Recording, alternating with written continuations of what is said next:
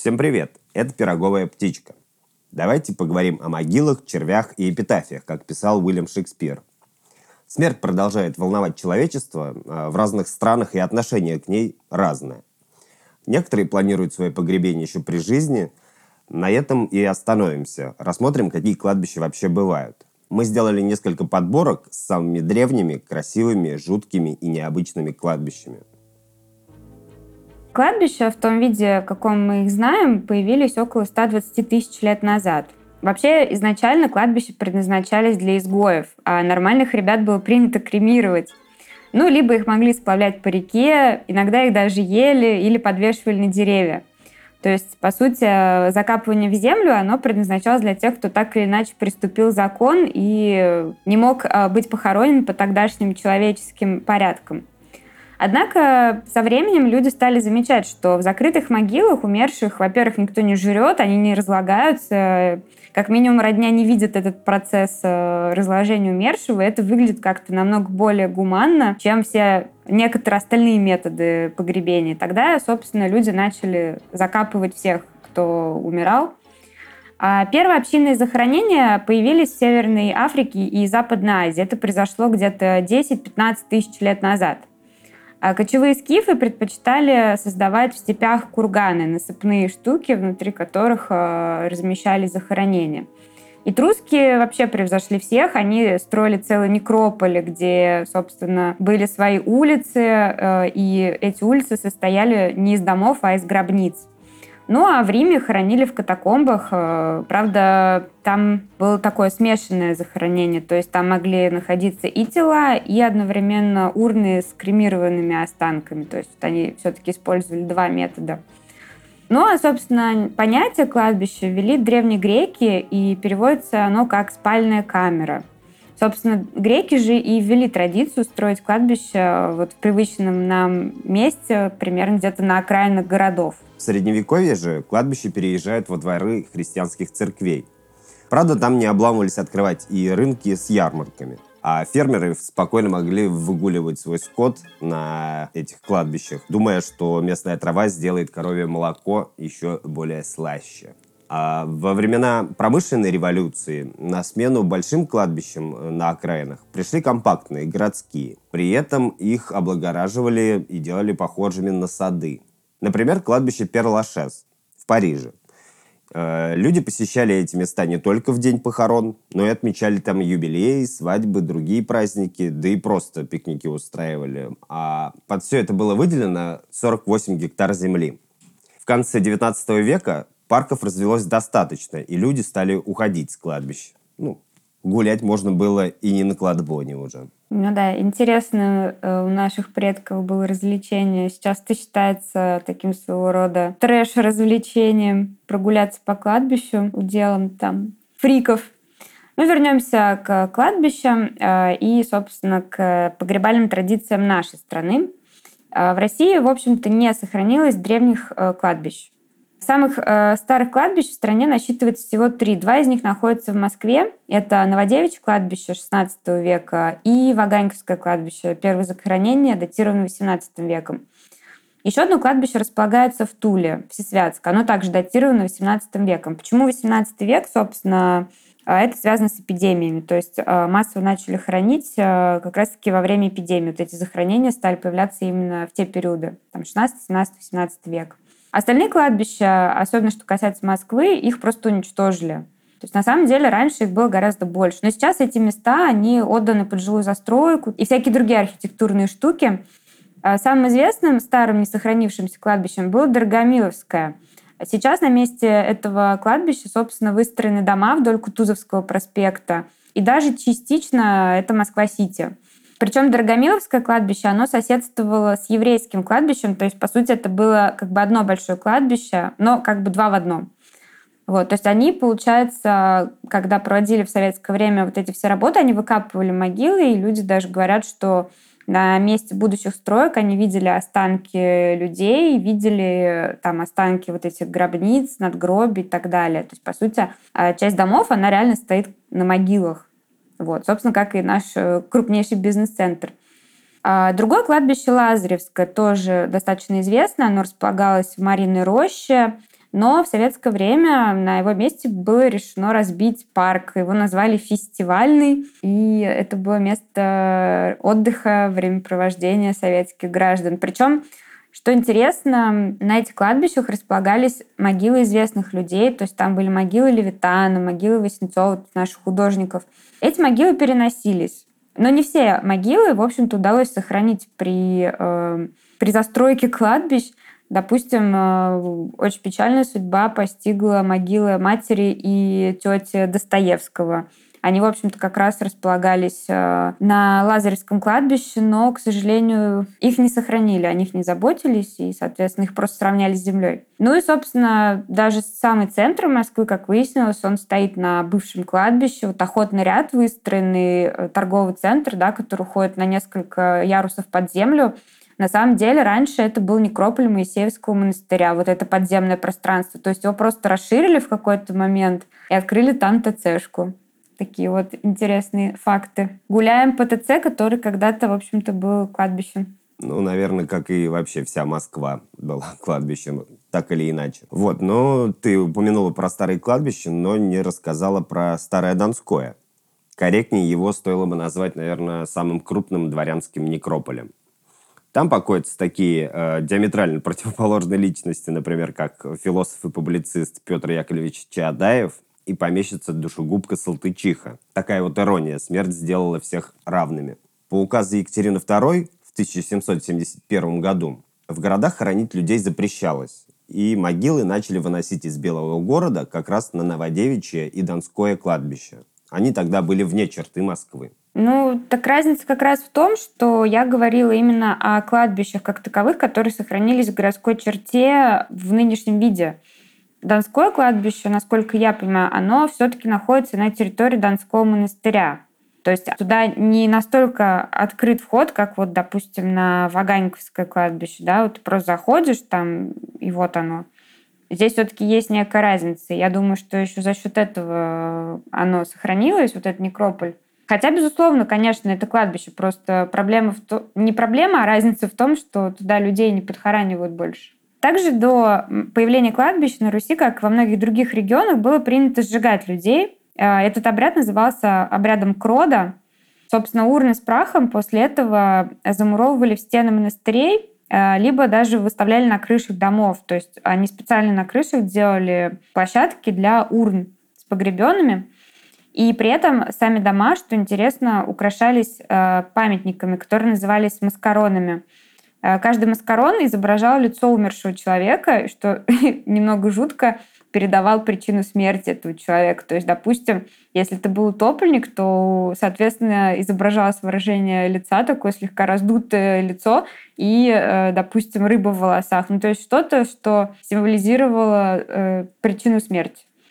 А, собственно, э, традиция вот этих маскарон, она зародилась после того, как люди использовали глиняные посмертные маски, а, они вывешивали их на домах после того, как происходили массовые какие-то катастрофы, ну, природного характера, допустим, какое-то жуткое наводнение затопило город – и вот люди находят трупы в воде, они их достают, делают посмертные глиняные маски, потом развешивают их на уровне глаз э, на стенах домов, чтобы прохожие могли увидеть и, и идентифицировать, возможно, своего родственника или знакомого. Вот такая немножко жуткая традиция, которая прижилась в виде то, что мы сейчас называем там э, внешней архитектурой, элементами архитектуры. До кладбищ на Руси, э, помимо, значит, э, вот этих вот урн на крышах и, собственно, монастырских некрополей, существовали еще зольные курганы. Зольные курганы — это была деревенская, скорее, традиция сельская. Э, они, в общем-то, как появлялись?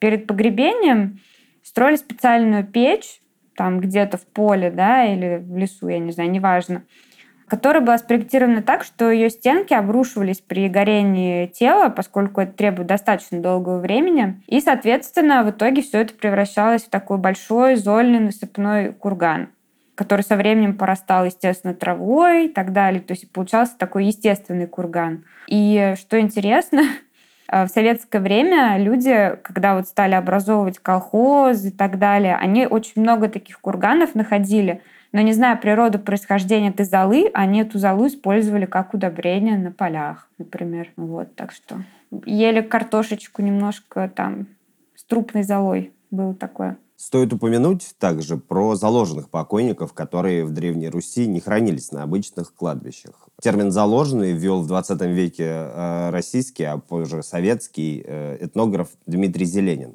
Он определяет умершего как нечистого или ходячего. А самоубийц, умерших насильственной смертью или от пьянства, некрещенных, э, утопленников, ведьм и колдунов условных, древние славяне располагали на перекрестках, болотах, лесах, оврагах, на границе полей и других местах.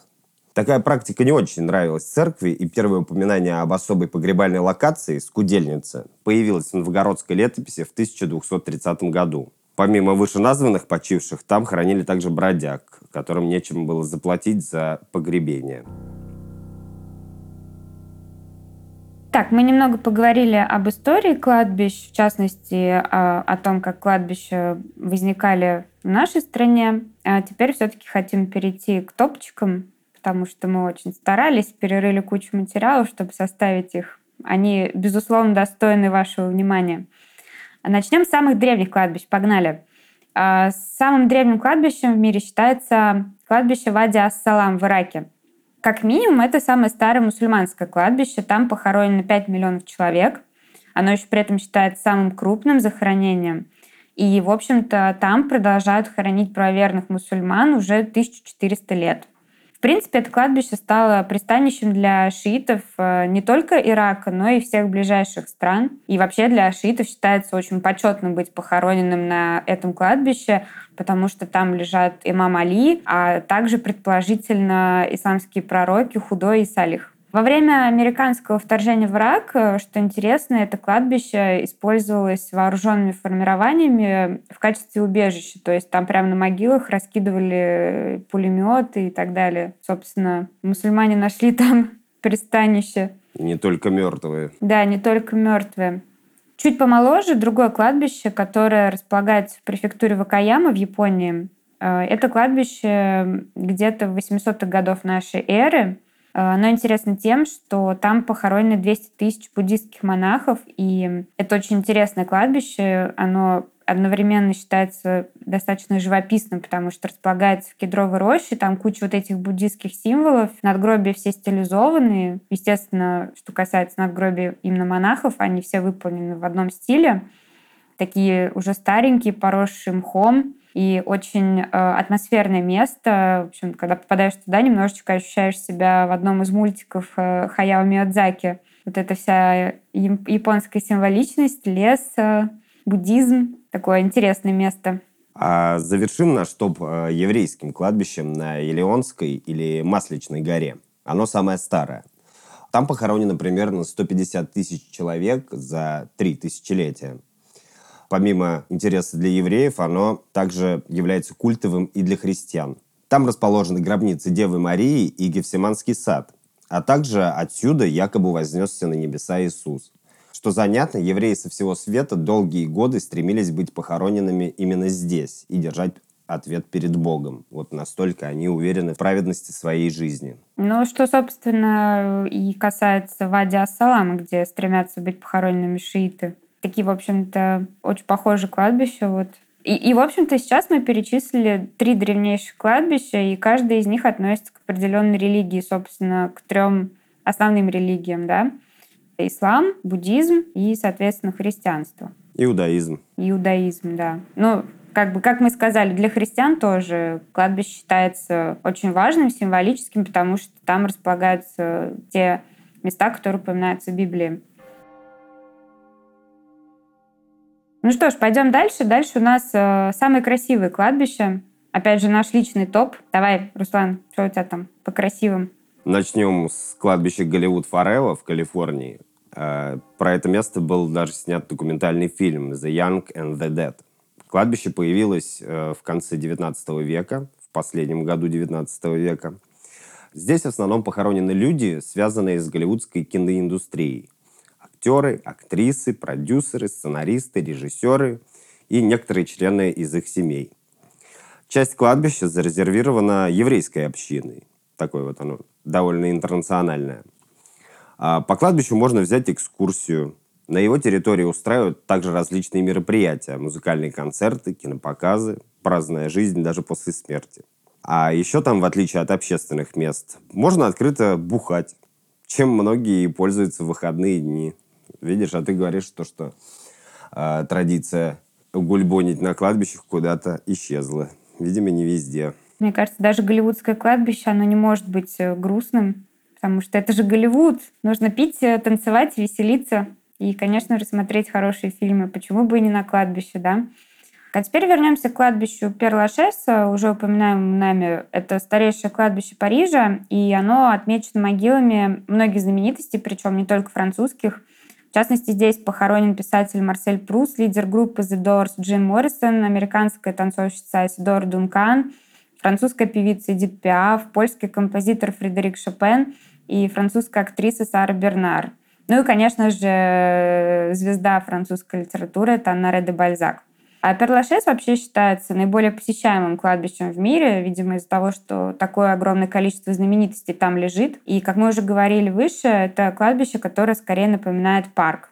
То есть там очень приятно проводить время, просто гуляя. Это такая зеленая полоса практически в центре города, что, в общем-то, делает это кладбище не совсем обычным. И туда люди действительно приходят на променад, ну и заодно, чтобы посетить могилы там своих э, кумиров. Такое вот место. Бронза нашего топчика, она переходит э, подводному крематорию Нептуна. Это американское кладбище, но это не совсем кладбище в том виде, в котором мы привыкли его представлять. Это, в общем-то, такой подводный риф искусственного происхождения, который находится у восточного побережья Штатов. Эдакая Атлантида для мертвых.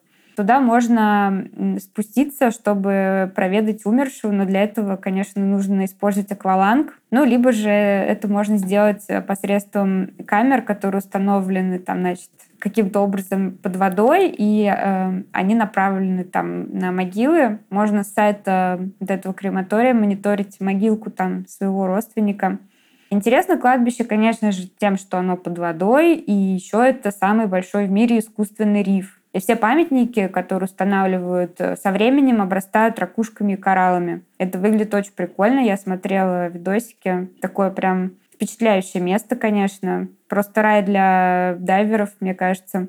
И, кстати, интересно, что на Филиппинах образовалось ровно такое же кладбище, но здесь совершенно иные причины. По сути, это просто самое обычное кладбище, которое в какой-то момент затопило естественным путем, когда происходило извержение вулкана на одном из островов.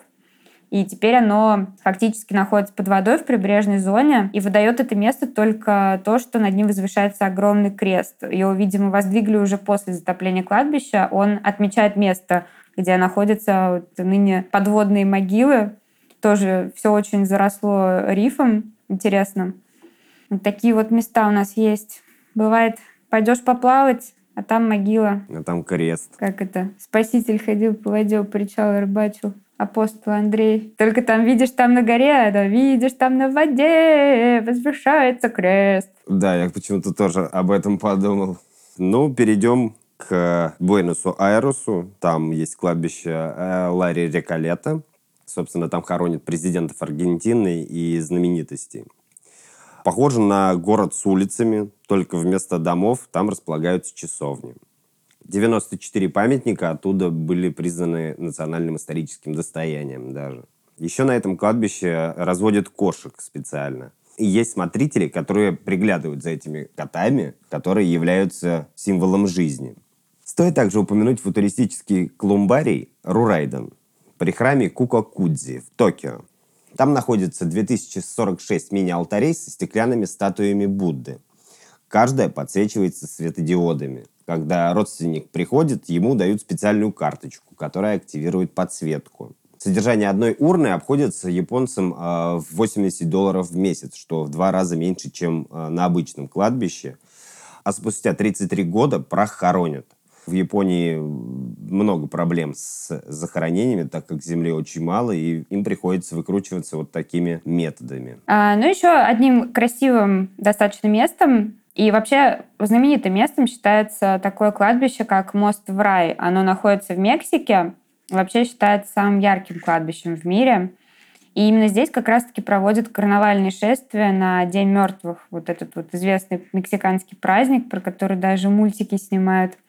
А, в общем-то, история этого веселого кладбища, она началась относительно недавно, только в 1984 году. Местный архитектор, который начал проектировать собственную резиденцию, э, внезапно обнаружил на ее территории какие-то подземные озера, реки, каменные сооружения, э, причем времен цивилизации майя.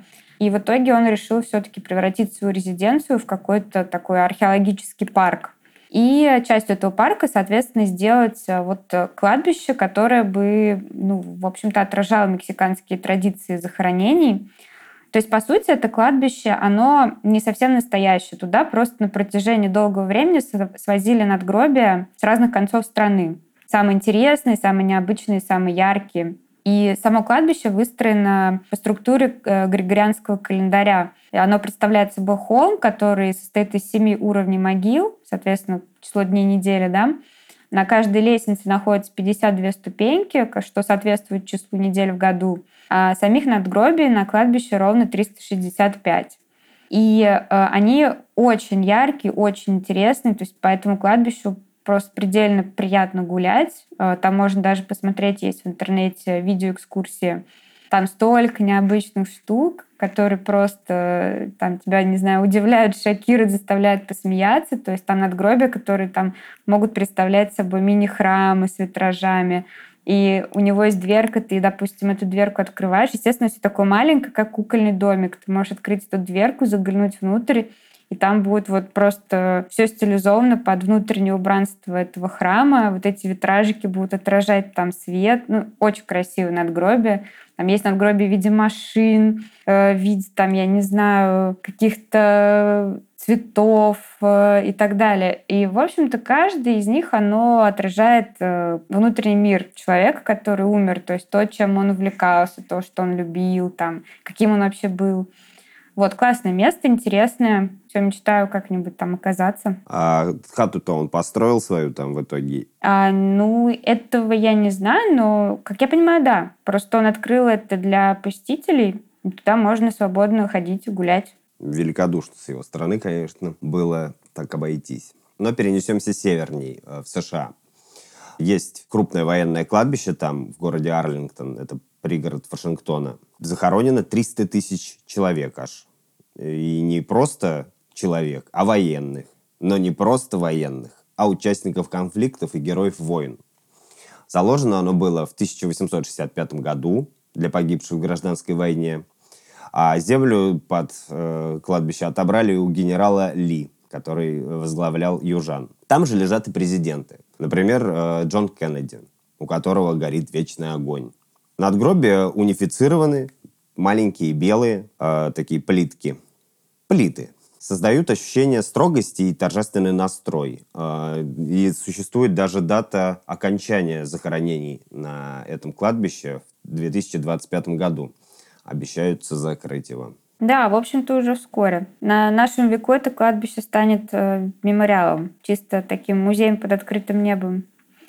Ну и в конце нашего топа мы поместили кладбище, о котором мало кто знает, но это не делает его менее привлекательным для визитеров. Это Лучковское кладбище, которое располагается во Львове, в Западной Украине.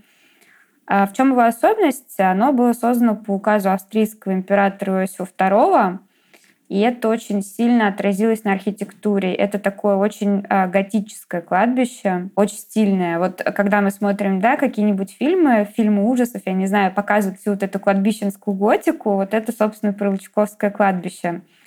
Там 200 тысяч склепов и памятников, очень много, и все они предельно разнообразны. То есть есть там какие-то огромные статуи ангелов с хоругвями, там, я не знаю, а есть а, целые часовенки, там есть какие-то красивые скульптурные композиции там с ангелочками и так далее.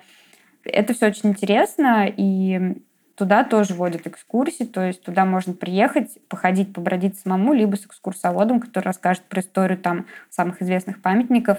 Тоже очень зеленое место. Напоминает, э, вот не знаю, я смотрела обзорное видео оттуда, чем-то напоминает парк Царицына, только с э, надгробиями. А так предельно вообще лайтовая атмосфера, так ходишь, гуляешь, глаза продаешь.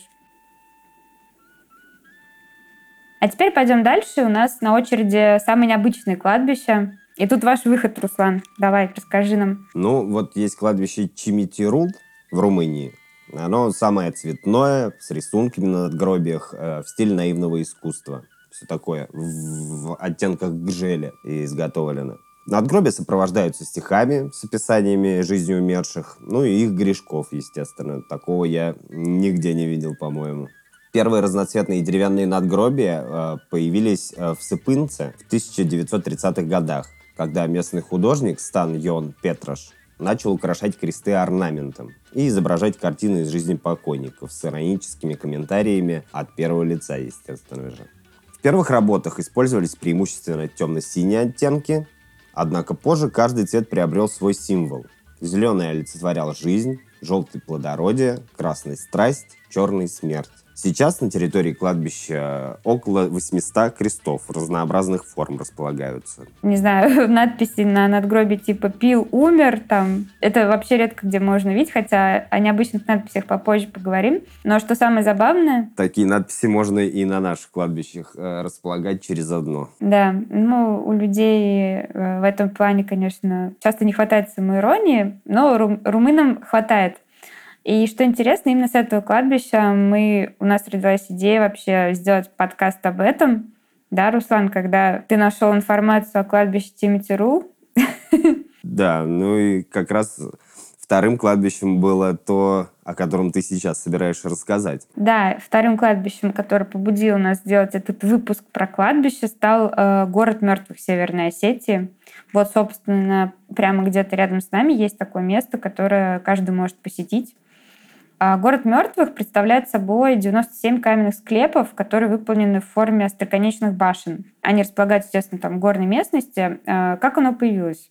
Во время чумы XIV века умирающие, вот изначально, да, эти склепы были заготовлены, умирающие туда стали приходить, чтобы, соответственно, там умереть и никого не поперезаражать. То есть люди уходили умирать в эти башни. И они достаточно большие, каждый из них может включать до 100 захоронений. Э, достаточно необычное место, при этом выглядит немножко жутко, но я бы туда, конечно, наверное, бы съездила. Вот это интересно. Это очень интересно. И это находится на территории нашей страны, не так уж и далеко. А, ну и, собственно, да, у нас еще есть необычное кладбище. Это опять французы. У нас вот, если смотреть по нашим топчикам, у нас в лидерах пока американцы, там с их подводно-надводными и французы. У них э, есть собачье кладбище. Ну, фактически оно началось как собачье, а изначально там только псов хоронили, а в итоге разрослось до целого огромного кладбища домашних животных, которое сейчас считается самым крупным кладбищем животных в мире. Там 40 тысяч э, могил, и там хоронят вот буквально вообще всех. То есть там лежат какие-то цирковые львы, там даже лежит один крокодил. Да, крокодил съездил в вояж в один конец, судя по всему. Ну, продолжим. Висячие гробы в Сагаде на филиппинском Лусоне. Это такие своеобразные конструкции, которые включают деревянные гробы, которые вешают на отвесные скалы, ярусами причем. Каждый весит до 200 килограмм. Как их поднимают? Загадка. А к некоторым еще привязывают любимые стулья умерших. Вот такой вот, наверное, культ. В Филиппинах, скорее всего, любят просто посидеть. А помимо Филиппин, а, подобные сооружения возводили в Тибете, Индонезии и Китае. А в Гонконге есть кладбище Покфулам. Напоминает гигантский амфитеатр. Кладбище разместили на склоне уровнями из-за дефицита места. И вся эта движуха находится напротив офисных зданий. Ну а теперь двинемся дальше. У нас на очереди самые жуткие кладбища. И э, первым в топе оказался аэропорт, аэропорт, да, не кладбище. Аэропорт Саванны Хилтон Хэт в США.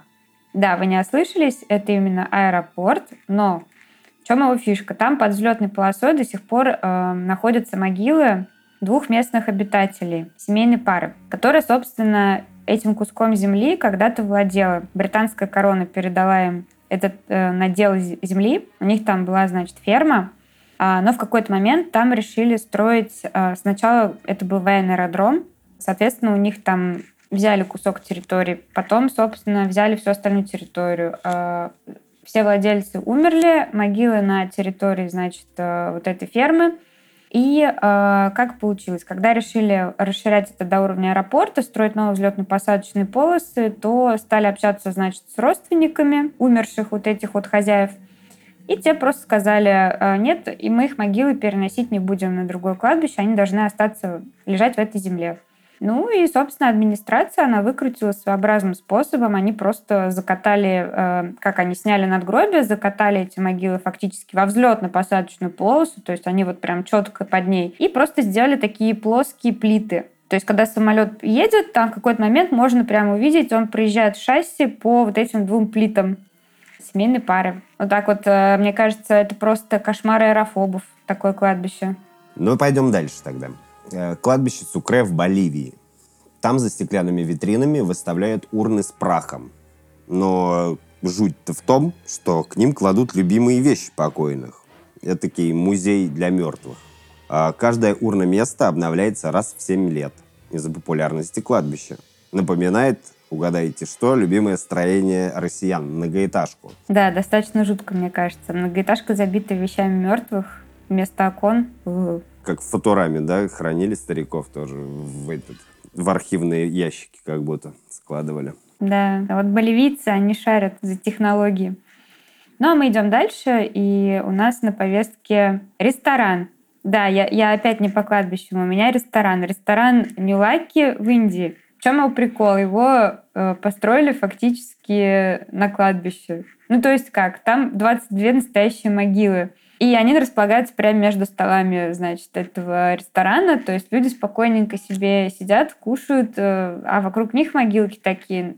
Почему так произошло? Ну, скорее всего, ну, просто была какая-то забегавка в виде палатки. Ее решили в какой-то момент расширить, поставить столики. А поскольку индусы, они очень легко относятся к смерти, да, в силу своей религии, они верят э, в перерождение, то для них как бы тело после смерти — это тлен, брен и так далее. Поэтому они могут сидеть спокойно есть на могилах.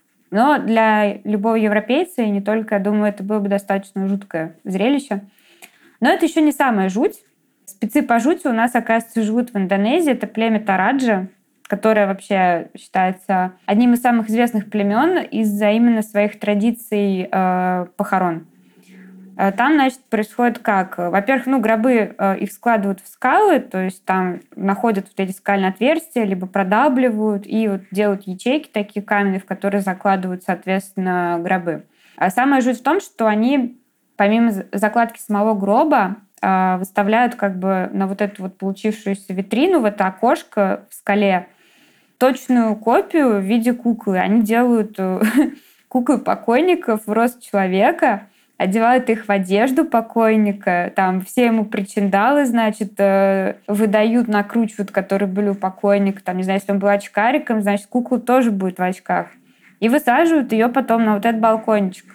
А, причем, что интересно, ну, собственно, понятно, что получается в итоге. Вот такой жуткий музей кукол, как бы, который точно копирует мертвых, там висят и ножками болтают со скал. А, но этому предшествует вообще еще целое мероприятие, которое длится несколько дней. Во-первых, куклу после того, как изготовили, ее кладут с телом покойника на 12 дней. Заряжаться, да? Да-да-да. И после уже того, как ее сажают, значит, на этом кладбище ее несколько раз переодевают. Не, не несколько раз, ее регулярно переодевают. То есть ей обновляют периодически лук. И вообще, как бы, что касается Тараджи, у них э, есть такая очень странная для нас традиция, они хранят мертвецов дома э, очень долго до погребения. Иногда даже этот срок может доходить до нескольких лет. Им создают специальные отдельные помещения, и за счет э, сухого и жаркого воздуха там трупы просто они мумифицируются. То есть фактически они могут хранить уже даже мумию. И сам обряд, он достаточно кровавый, они там забивают буйволов, и там в зависимости от э, состоятельности умершего, там число этих буйволов варьируется. Ну и вообще в целом у них как бы жизнь заточена под похороны. То есть когда человек рождается, он начинает копить себе на похороны, а еще на похороны своим родителям, там, братьям и сестрам, чтобы это все выглядело максимально пышно, чтобы не опозорить свой род. То есть они несколько лет могут работать чисто для того, чтобы накопить вот эти вот похоронные. Тараджи, они, конечно, любители навести страху. Мне кажется, любой из нас бы просто оказавшись на таком кладбище или на этой церемонии, он бы нафиг обосрался. Э, стоит еще добавить, что младенцев там хоронят в стволе большого дерева, обернутыми в листья. Жуть какая. Вот такой идешь, гуляешь там по джунглям, заглянул в дупло. Там голубец из ребенка. Перейдем к более аскетичному месту. Сан-Микеле – это остров мертвых в Венеции. Сюда гробы привозят э, на специальные гондоли, но, с другой стороны, как в Венеции и без гондолы, даже для мертвецов, есть интересные услуги. Э, на кладбище три отдела – католический, православный и протестантский. Через каждые 10 лет прах вынимают, эксгумируют и помещают в ячейки склепа. Здесь похоронены наши соотечественники, композитор Игорь Стравинский, поэт Иосиф Бродский и литературовед Петр Вайль. Далее мы перенесемся опять во Францию, что-то да, мы сегодня зачастили с ней. Расскажем про парижские катакомбы. Это вообще не Перлашес. Э, погулять по ним, если и можно, то это довольно опасно. Как минимум можно заблудиться. Обращаю внимание, что э, тут располагаются останки 6 миллионов человек. Причем некоторые находятся на всеобщем обозрении в виде костей и мумий. Как вообще власти Франции допустили такое? Ну, это старая история. Там что-то было связано еще с монахами, которых закладывали в эти катакомбы. На самом деле интересная тема. Ну, вот такое, да, подземное кладбище в итоге получилось. Есть красивый надземный перлашес и есть подземные парижские катакомбы. Все в одном городе. Класс, что, Париж город, кладбище. Город мертвых. Ну, двинемся дальше. У нас э, припасено еще одно жуткое кладбище. Это старое еврейское кладбище в Праге. Это кладбище еврейского квартала Йозефов, э, захоронения на котором производились как минимум с начала 15 века и до 1787 года. То есть оно уже достаточно давно законсервировано. Вот. Но в тот период, когда значит, на нем хоронили, в чем фишка, собственно, захоронения, производились слоями, и, соответственно, надгробие ставилось на надгробие, которое уходило в землю, потом там еще сверху что-то ставилось. И со временем просто эти надгробия стали как бы вылезать обратно старые. Там реально можно гулять, и ты увидишь, что, значит, из-под последней плиты торчат там еще несколько, и там количество этих ярусов может достигать аж 12 штук. И это создает достаточно жуткую картинку. Вообще старейшее надгробие, обнаруженное вот, собственно, из-под земли, которое вылезло, да, оно датируется 1439 годом. То есть это старее намного, чем э, самые старые захоронения в Москве, которые на кладбищах. Вот такое вот еврейское кладбище с секретиком. Ну да, до жути ему, конечно, немного далековато, как до наших кладбищ, где используются основания кровати в качестве заборов и перегородок между могилами или отделением по конфессии. А теперь давай поговорим о самых странных обрядах похорон. Небесные похороны в Тибете. Там тело расчленяют, ну, буддийские монахи расчленяют тело и относят на гору, где его поедают грифы. Птицы в представлении тибетцев выступают в роли ангелов. Видимо, никого более красивого для съедения не нашли. И вот таким образом э, получается, что на небо э, тибетцы отправляются через птичий кал. А на острове Фиджи вместе с похоронами душили до смерти супругов и иногда других членов семьи покойного, чтобы те служили ему после смерти. Вот такое вот превращение в рабов, даже после смерти. Ну, это, собственно, как э, когда хоронили этих фараонов, там уже тоже могли закинуть заодно пару питомцев вместе с ними. Не, ну это понятно, что приправляли котами. Но людей, чтобы душить, это, конечно, что-то такое сверхъестественное. За одни похороны, за, за одного умершего еще можно пяток из родственников замочить, да? Кто работать будет? Ну, видим, на Фиджи проблема трудоустройства не так актуальна и занятости. В викторианской Англии на некоторых могилах устанавливали клетки. Вероятно, британцы боялись внезапного воскрешения погребенных. А может, смысл конструкции был более практичным. Скорее всего, это была защита от вандалов, которые продавали свежие тела в медицинские учреждения. Через 2-3 месяца клетки снимали. Ну, после похорон, естественно. Так как покойник уже частично разлагался и научной ценности не представлял. С 1832 года этот момент стал регулироваться специальным законом. И медикам начали выдавать невостребованные тела, чтобы не доводить научных деятелей до криминальных действий. А, ну и, собственно, да, э, мы как-то посвящали целый выпуск каннибализму, вот, собственно, ритуальному, когда поедают умершего родственника. Он достаточно распространен у племен Амазонии и Новой Гвинеи, но мы не будем сейчас тогда на это отвлекаться, но да, не забывайте, что каннибализм у нас тоже существует до сих пор и существует как ритуальная традиция. А мы двинемся дальше, и, собственно, топ жути у нас замыкают а, массовые кремации, которые проводятся на острове Бали. Да, как бы это странно не звучало. Такое туристическое место, место, куда едут ловить дзен со всего мира – на самом деле отличается такой очень своеобразной традицией проводить массовое кремирование. Объясняется все чем? Тем, что жители острова, они достаточно бедные. Чтобы накопить на обряд кремации, им иногда требуется даже несколько лет. То есть уже после того, как родственник умер, его закладывают, опять же, там в какую-то отдельную комнату или еще куда-то, где он просто лежит и ждет вот своего часу, когда семья накопит нужную сумму на кремацию. Иногда, конечно, ситуацию спасает то, что умирает какой-нибудь местный богач, и, соответственно, его семья спонсирует помимо его кремации, заодно там, кремацию еще 50 болийцев. Таким образом, родственник может э, не лежать так долго. Опять же, да, можно спросить там, а почему так дорого, но это всего лишь навсего там обряд сжигания. Дело в том, что церемонию очень дорого тоже обставляют. То есть там а, проводится целый парад с какими-то символами и так далее. Все наряжаются, все танцуют, пьют, гуляют, потому что для болицев это позитивное событие. Человек освободился наконец-то из бренного тела, реинкарнировал, готовится, точнее, реинкарнировать.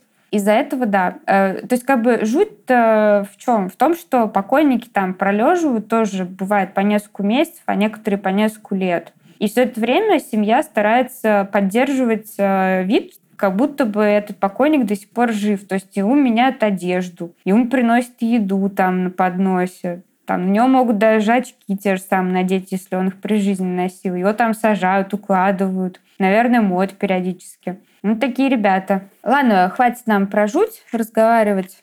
Все и так уже понимают, что кладбище — это не самое веселое место. А, тем не менее, мы умудрились найти что-то веселое и в кладбищах. А точнее, мы нашли а, самые веселые, необычные надписи на надгробиях. Вот, опять же, наш топчик. И, пожалуй, начнем мы с надписи, которая появилась на могиле Мерва Гриффина Мер Гриффин — это такой известный американский телеведущий и, в общем-то, человек, который придумал очень многие популярные ТВ-шоу, в том числе прототип «Поле чудес». Это был «Колесо фортуны». И его фирменной фразочкой при жизни было «Мы вернемся после реклам», да, опять же, которую позаимствовали потом другие э, участники телешоу, ведущие. В общем, после своей смерти он, он попросил выгравировать на своей могиле «После рекламы я не вернусь». Вот так вот ушел, тоже весело. Но все равно грустно. Ну, и грустно, весело, иронично, как минимум. Ладно, продолжим. А вот некий Кей так любил свою помадку, что попросил выгравировать ее рецепт на надгробии. А внизу попросил, чтобы готовое блюдо оставляли здесь. Да, это когда у тебя друг сладкоежка. Я бы, наверное, тоже что-нибудь такое попросила. Супца, чтоб налили. Да-да-да. Ну, тебе супца, мне там, не знаю, пирожных, мороженых, шоколадов там всяких. Ну, двинемся дальше. Э, на могиле Уильяма Хана, например, есть такая э, надпись. «Я же говорил вам, что заболел». Это вот, мне кажется, кошмар ипохондрика. Когда ты всех уверяешь, что почти умер, но тебя никто не слушает, а в итоге ты все-таки умер. Такая последняя твоя фраза перед смертью которую вековечили на камне. Чтобы всем было стыдно. Да. Вот. А некий Чак Митчелл написал «Умирать стрёмно». Жиза, чё? Конечно, стрёмно. Мудрость, отлитая в камне. А на могиле Мэла Бланка, который известен своей озвучкой многих мультяшных э, героев, таких как Бакс Банни или Поросенок Порки, появилась такая надпись, которая, в общем-то, была основной фразой его, всех, всех его героев. Вот и все, ребята. Так вот, Мел Бланк попрощался с земной жизнью. Я бы написала «Все, пока». Э, да. Грустная история случилась э, с Джорджем Джонсоном, который купил краденую лошадь не из э, корыстных каких соображений, не криминальных, а просто по незнанию, за что и был повешен. На его надгробии разместили такое извинение. Здесь покоится Джордж Джонсон, повешенный в 1882 году. Он был прав, а мы нет. Но мы все равно его повесили, а теперь его нет. То есть они даже не определились своим отношением э, к этому поступку. Ну да, мы почему включили, в общем-то, в топ как бы самого смешного? Ну, ситуация-то грустная. Типа, чувак пострадал за то, что он не делал даже, да? Но вот эта формулировка он был прав, а мы нет, но мы все равно его повесили, и теперь его нет. Ну, типа, чё? Вот, ну, кто это писал вообще? Ну, ну то есть, это, это как-то... Какое-то неумелое извинение, как будто. Да, да, да, да. Ты такой одной ногой извиняешься, а другой, одной рукой, точнее, извиняешься, а второй зачеркиваешь. Такой, типа, ну, мы все равно его повесили. Ну что ж, а, мы, в общем-то, проговорили все интересные вещи, которые нашли по теме кладбищ, и наши топчики обсудили. Я думаю, что если вам будет интересна инфа по какому-то конкретному местечку из названных, вы всегда ее сможете найти, почитать, там, посмотреть. Но хотелось бы немножко в заключение сказать о том, что сегодня проблема, в общем-то, традиционных кладбищ, таких, какими мы их знаем, она встает все острее, и Основная причина — это банальная нехватка места, да, потому что захоронение занимает достаточно много территорий, и эти территории после даже того, как э, кладбище там разрушают и так далее, она, в общем, непригодна для, для той же самой агрокультуры. Собственно, поэтому, наверное, люди в наше время стали возвращаться к старым добрым обрядам, таким как обряд кремирования, но подходит к этому с большей долей креатива. Если раньше прах кремированных там помещали в урну, либо развеивали, то теперь с ним можно делать вообще разные прикольные штуки. Например, его можно разместить в специальной капсуле, которая будет использоваться в качестве компоста для дерева. Это дерево будет помечено то есть оно вырастет как бы из твоего, там, не знаю, родственника или из тебя самого и станет частью леса собственно, леса, который вырастили на телах умерших. Это, мне кажется, очень прикольная идея, и даже где-то это уже осуществляют в каких-то европейских странах. А еще, например, из праха умершего можно попросить сделать ювелирное украшение. И, например, такой камешек строить себе в колечко и таскать на себе прах, там, я не знаю, своего прапрадеда. Ну, собственно, для любителей зрелищности есть специальная опция, это фейерверки из праха. То есть прах тупо заряжают вот в эту вот установку и выпускают вместе с прикольными огонечками. Ты на все это смотришь, поднимаешь бокал и, не чокаясь, выпиваешь его. Ну и, наконец, для любителей экзотики, прям экзотики, предлагают даже делать татуировки, в которые замешивают вот э, в чернила этот самый прах частичка твоего родственника всегда с тобой. Но это как-то немного крипово, конечно, и не знаю. Тем не менее, а, предложений от похоронных бюро в настоящее время хватает на любой вкус, на любой бюджет, не знаю. Это все продолжает как-то развиваться, трансформироваться, это интересно. Да и толерантности подвезли немного. Теперь вот самоубийцы, утопленников хоронят не на отдельных кладбищах хотя бы но сохранились определенные предрассудки. Таким образом, нынешних заложенных покойников погребают на окраинах кладбищ и не вблизи церквей. Хотел тебе такой вопрос задать, а что бы ты попросила сделать с собой после того, как все случится? Я, в общем, уже давно определилась со способом, это кремирование. А потом, что с этим делать? Ну, не знаю, можно из меня дерево, например, вырастить, почему нет? Это прикольно. Ну, просто э, мне приходит в голову такая идея, что от тебя может что-то остаться после твоей смерти, да, это не просто как э, взяли, сожгли человека развеяли его по ветру, а именно, допустим, из этого праха выросло, допустим, дерево, какой-нибудь, например, дуб или яблоня. И я так себе представляю такую идеалистическую картину, что спустя там десятилетия мои какие-нибудь праправнуки собираются под этой большой яблоней, делают там пикники и так далее, и такие думают, вот там про прабабка Маша тут лежит, типа дерево-то из нее выросло, эх, ну не знаю, прикольно. А ты что думаешь? Ну, тоже кремация и в колхоз, чтобы картошка росла лучше. Ты такой крепкий хозяйственник. Лайка Грудинин. Не буду сравнивать с другим э, крепким усатым хозяйственником. Вот, ну что ж, заканчиваем, наверное, наш выпуск. Тема действительно интересная, обширная, материалов очень много, и мы не смогли, конечно, охватить все, но постарались. Я надеюсь, что вам понравилось с нами гулять по кладбищам, так виртуально. Живите долго и счастливо с пироговой птичкой.